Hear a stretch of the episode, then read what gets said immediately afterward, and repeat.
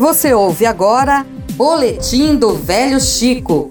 Informações da quarta expedição científica do Baixo São Francisco com a repórter Rose Ferreira. Vamos falar agora com o pesquisador Paulo Bava, também da Universidade Federal de Sergipe, que integra a equipe de arqueologia subaquática, e ele vai falar para a gente um pouco da, do histórico dessa ciência aqui no Rio São Francisco, a relevância dela, qual a, o histórico da arqueologia subaquática aqui no, no, Rio São Francisco, como vocês identificaram a necessidade de, de trabalhar também no Rio nesse sentido. Bom dia, essa expedição foi uma oportunidade única, né, da gente fazer uma prospecção contínua, né, linear por todo o baixo, o baixo Rio São Francisco.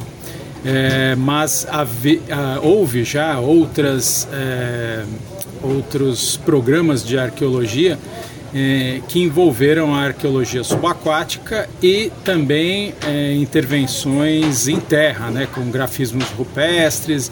Isso no, na década de 90, por ocasião da construção da hidrelétrica de Xingó. Né?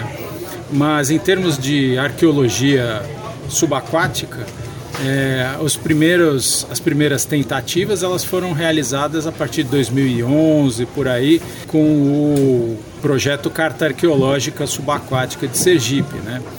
E nós efetivamente conseguimos ir para a água a partir de 2016 com os projetos da universidade, da Universidade Federal de Sergipe e uh, no mesmo ano nós começamos a integrar a fiscalização preventiva integrada né, dos ministérios públicos.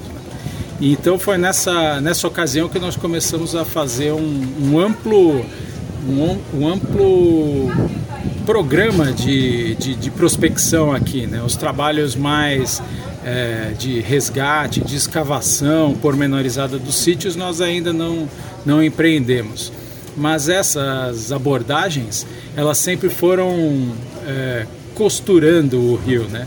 Nós, com o apoio do, do Corpo de Bombeiros de Sergipe, né, o grupamento de, dos mergulhadores, a gente ia de carro até as localidades e pegava uma embarcação e fazia raids rápidos pelo rio, né?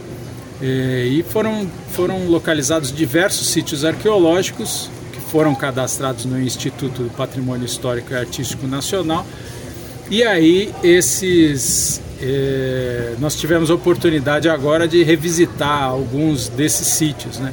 Mas como eu tinha falado no início, realmente essa expedição foi uma oportunidade sem igual para que nós fizéssemos uma varredura ao longo de todo o rio e que nós localizássemos eh, novos sítios arqueológicos, tanto na margem alagoana como na margem sergipana, porque no final das contas isso é só uma divisão política, né?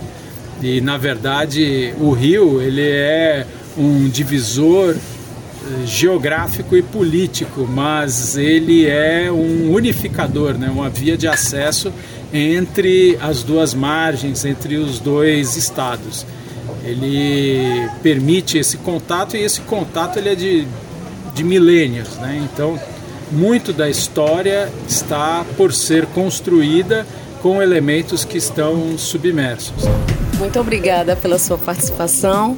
Rose Ferreira, do Rio São Francisco, para a Rádio FAO. Você ouviu Boletim do Velho Chico. Informações da quarta expedição científica do Baixo São Francisco com a repórter Rose Ferreira.